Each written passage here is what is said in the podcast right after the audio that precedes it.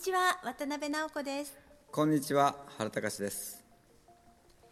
はいコーチングブースターとうとう11回目です。はい。えー、今年がね、えー、21年最後になるところで99回目。はい。でここでねあの集団思考の罠っていうお話をねしたいと思うんですね。はい、これね皆さんのねあの IQ 上げるためにお話ししておきたいんですけれども、はい、あの NASA ってあるでしょ？あのスペースシャトルとかあのロケット打ち上げる、うん、NASA の出来事がありまして1986年の1月ですね、うん、冬だったんですがあのスペースシャトルのチャレンジャーってっていうのがありましてそれがね発射して72秒後に大爆発しちゃったんですよ。うん、で乗ってた方ねあの全員帰らぬ人になっちゃったんですけれども、ね、冬だからその日、ね、気温氷点下だったわけですよ。うん、であのロケットの、ね、推進機作った会社のスタッフさんたちが、ね、この低温であのロケット発射するっていうのはね大事故につながりますよっていうことをねあらかじめね伝えておこうと思って警告してたんですよ。うん、ところが NASA はそのロケットの発射チームに言わなかったんですね。伝えなかったうん、上で止めたって感じやね、うん、そうそうそうそうそう、うん、うん、これねあの集団思考って言うんですよ。そう、うん、NASA はねあの知ってても、ね、その NASA っていう集団がもうあのね、いらない情報は入れないっていうふうにもうあのこう、ね、あのボディーガードみたいにしてね自分たちのマインドをガードしちゃったんですよ。であのこの余計な情報は入れないっていうふうにして発射する方の実行する方に行ってしまったんですね。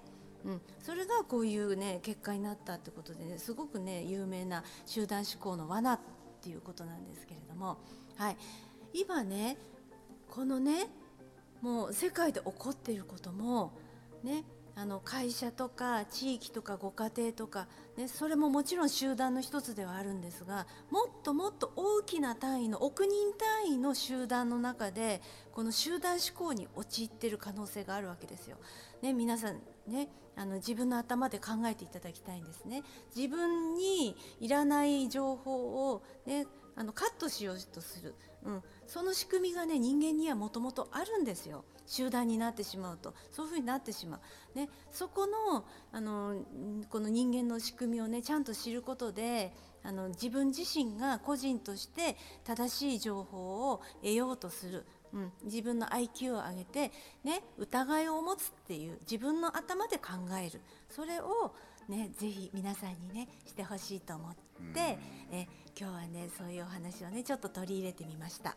はい、今まで聞いたことのない、ね、お話だったかもしれないんですけれどもこれはね皆さんのゴールを達成するためにすごく必要なことなんですよ。うん、どんどん IQ 上げていきましょうね。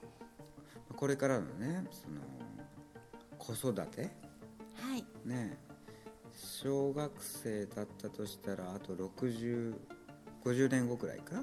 そのなんか、こうリーダーとしてこういけるっていうのがね。そうですね。はい。二十歳だったら30年後ぐらいか。はい。ね。そうですね。そういうスパンでコーチングしていかないといけないよね。そうなんですよ、うん、はい。あの会社でもそうだし地域でもそうだしねあの何か大きなプロジェクトでもそうだしあるいはご家庭とかね、うん、そういうね、中での、ね、リーダーに一人一人がなっていくわけですよ。はい。まあ、コーチングって何って言ってたら簡単に言えば頭を使えるようにすることと言ってもいいよね、はい、まあ、再教育っていうかね。そうあの、頭もそうですしマインドですよね、うん、脳と心と一つなので、ね、IQ を上げながらエフィカシーをどんどん高くしていって、ご自分の本当にやりたいことをねぜひ達成していただくということでね、はい、それを届けていかうということよ。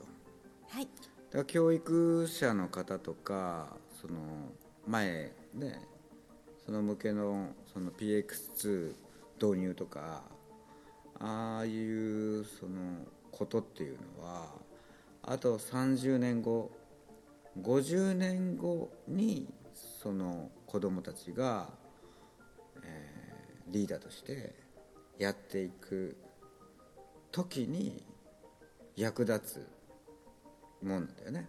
そうなんですそして今21世紀なわけですけれどもこれが22世紀に続いていくわけですよ。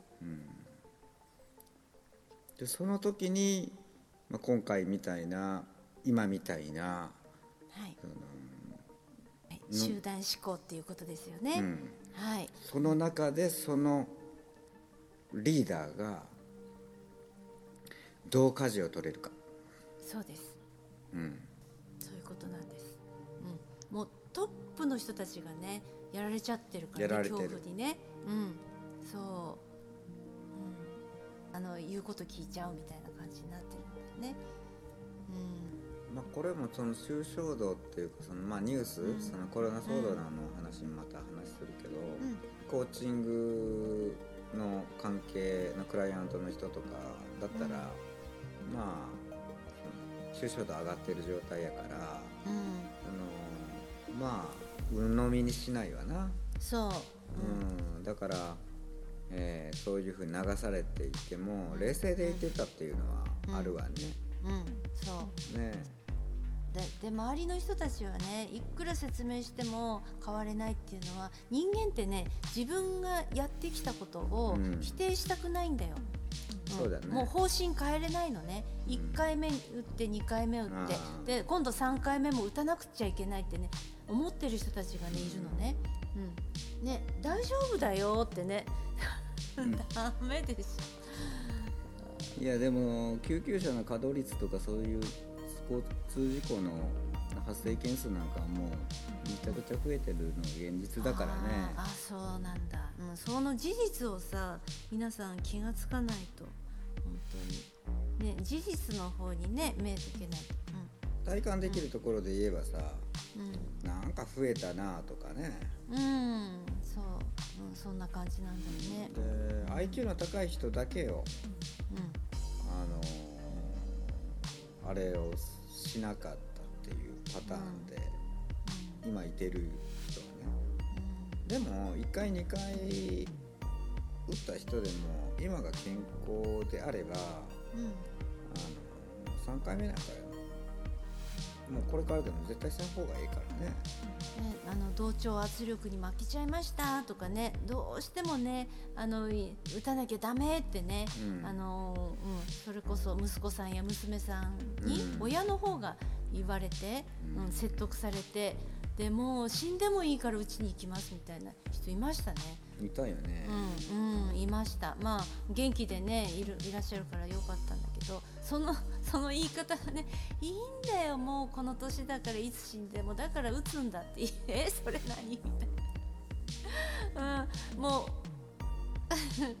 それを世話するさ先生もいればさうん看護婦さんもいるし、でもねやっぱりね身内からね毎日毎日言われるとねもうねもう言われるのが辛くなってくるみたい。あるなそれはようん。く聞くな、うんうんうんそうそうそうそう。まあよく経験したそのクライアントの人の家族とのつばぜり合いは数多くき相談を受けたな。ねね。うん。でもまああのまあ、そうであって今に至ったこの年末でもよ。じゃあはい。今が健康であったり今から健康に気をつけるそういう知識、ね、健康に対するコーチングっていうかねそういうふうなものって、まあ、来年もやっぱやっていくっていうことが使命なんだろうなっていうのは切に感じるよね。ね。うん。はい。はいそうです。その通りです。うん。まあ、年末、まあ、この放送、まあ、聞いてまあできたらね過去のブースターシリーズ10回か、はい。ね、そのぐらい見たりぜひコーチングのそのマインドの作り方の本をお正月読んでもらったりとかさ。はい。なんかこうパラダイムシフトここの、えー去りゆく21年と、ね、未来から来る22年のこのホリデーを利用してねはい。ちょっと次元が高い、えー場所の脳にスイッチを入れて。そうです。コンフォートゾーンずらしてください。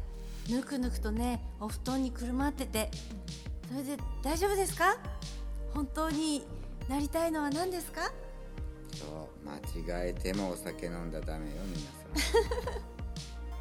あのそれだって同調圧力だよ。はい。ノンアルコールっていうのもあるからね今は。便利ですねまあ、年末どんどんどんどんこう IQ が上がってきてはい。また元旦からさらに上げれるように。はい。次回の放送は1月1日の元旦0時過ぎた頃に放送するので皆さん楽しみに待っててくださいね。本年もありがとうございました。ありがとうございました。山辺知識コーチング認定コーチ2人がお送りするぶっとべコーチング。今日のお話はいかがでしたか？ひらめきのヒント見つかりましたか？質問のある方は説明書きにあるメールアドレスにどうぞ。では次回もお楽しみに。